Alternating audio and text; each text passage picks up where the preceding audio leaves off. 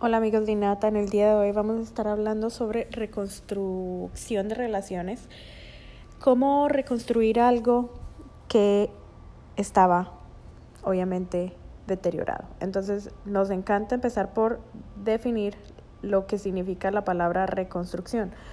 Reconstruir algo significa reparar una estructura, algo que estaba destruido, deteriorado o dañado.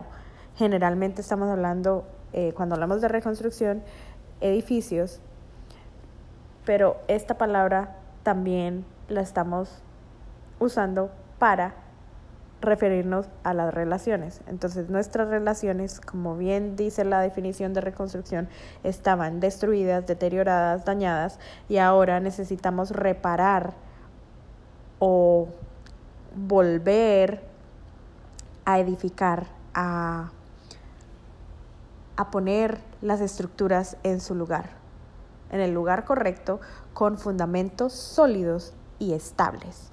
Entonces, hoy ese es nuestro podcast número 3. Bienvenidos, Reconstruyendo Relaciones. ¿Qué necesitas para reconstruir relaciones?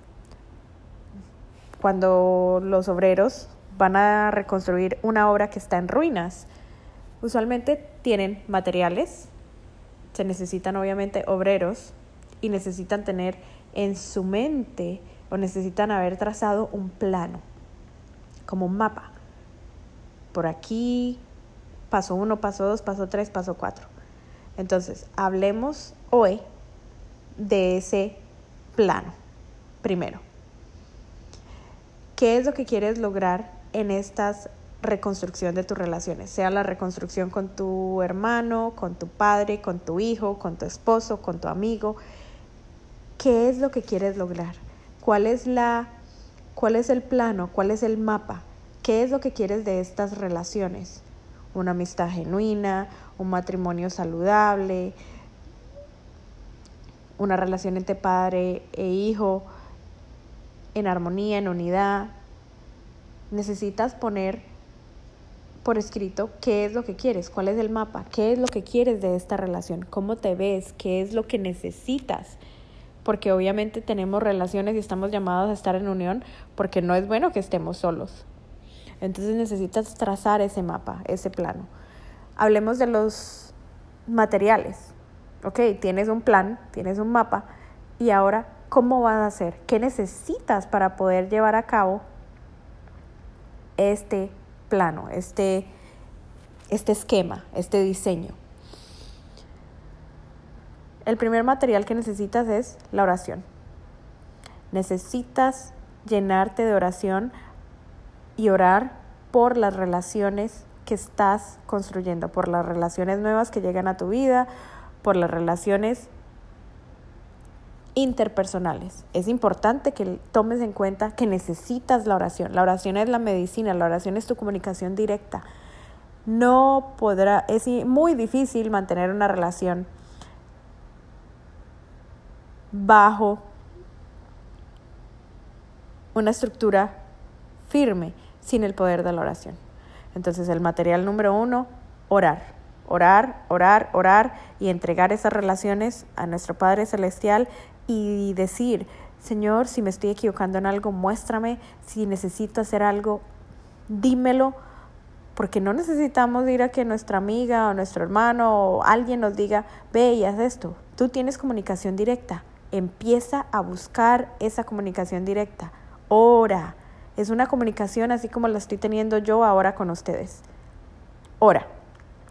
La segunda, llénate de mucho amor. Si vas a reconstruir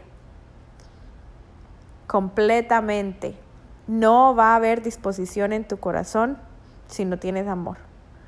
Necesitas llenarte de amor para poder reconstruir algo que estaba deteriorado, que alguien te ha hecho daño, que alguien te ha herido. Necesitas llenarte de amor. Pero ¿cómo te llenas de amor? Con la oración, con una comunicación directa con el Padre. Oración y amor.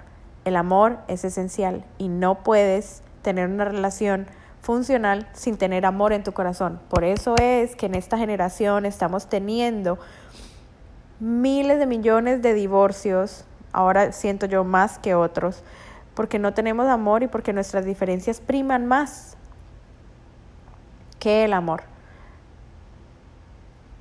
Obviamente, no estoy diciendo quédate en una relación abusiva, porque la relación es de dos. El tercer material que necesitas, el perdón. Llénate del perdón. El perdón no solamente te libera a ti, tú crees que tú estás liberando a la otra persona, no, no, no, te estás liberando tú. Perdona a aquellos que te hicieron daño. Si quieres reconstruir estas relaciones y va a tomarte esfuerzo, necesitas llenarte de mucha oración, de mucho amor y del don del perdón. El perdón es un músculo que estás ejercitando. El perdón ese ejercicio. No se da como que hoy me levanté y voy a perdonar a todos los que me hicieron daño. Eso no se da así como que, oh, mi nombre es tal y hoy decidí perdonar. No, es algo que tienes que trabajar. Y te digo algo, el perdón cuesta muchas lágrimas, el perdón cuesta mucho tiempo, pero si tienes amor en tu corazón, vas a tener la disposición de poder perdonar. Necesitas llenarte de perdón para poder reconstruir. De ninguna manera vas a, estar dispuesto a reconstruir una estructura. Simplemente a decir, ¿sabes qué? La tiro, adiós, fuera. Me voy a otro lugar. esto está en ruinas. Mejor empiezo de cero en otro lugar. Y no damos la oportunidad a que florezcan las relaciones que, aunque fueron dañadas en el pasado y fueron malas, no quiere decir que están del todo deshechas. ¿Por qué? Porque tú también tuviste una parte en que esa relación fuera una relación dañina. No solamente fue la otra parte, sino tú también tuviste una parte. Entonces, materiales, oración, amor y perdón. Hablemos de los obreros. Ahora, estaba hablando de que obviamente no estamos exhortando a que te quedes en una relación donde solamente hay un obrero. Un obrero no puede solo, cuando estamos hablando de ruinas, hay miles, estoy hablando de miles de obreros. Si tú no puedes ceder tu ceder a que a reconstruir es imposible que esta estructura, este, este, este esquema, este diseño se dé. Es imposible. Tú no puedes reconstruir una relación de una vía. Necesitas las dos vías. Necesitas las dos personas que tuvieron fallas y que tuvieron errores y que se encargaron de hacer estas relaciones dañinas. Necesitas disposición de las dos personas. Tú no puedes reconstruir algo con un solo obrero. No es una vía, es unidad. Por eso hablamos de los obreros. Los obreros se reúnen, trazan el diseño, cogen los materiales y trabajan en unión. Y eso es exactamente lo que tenemos que hacer en nuestras relaciones interpersonales. El diseño, qué es lo que vamos a hacer, cómo queremos esta estructura, materiales, qué materiales necesito para reconstruir y ahora vamos a ponernos a trabajar en unidad.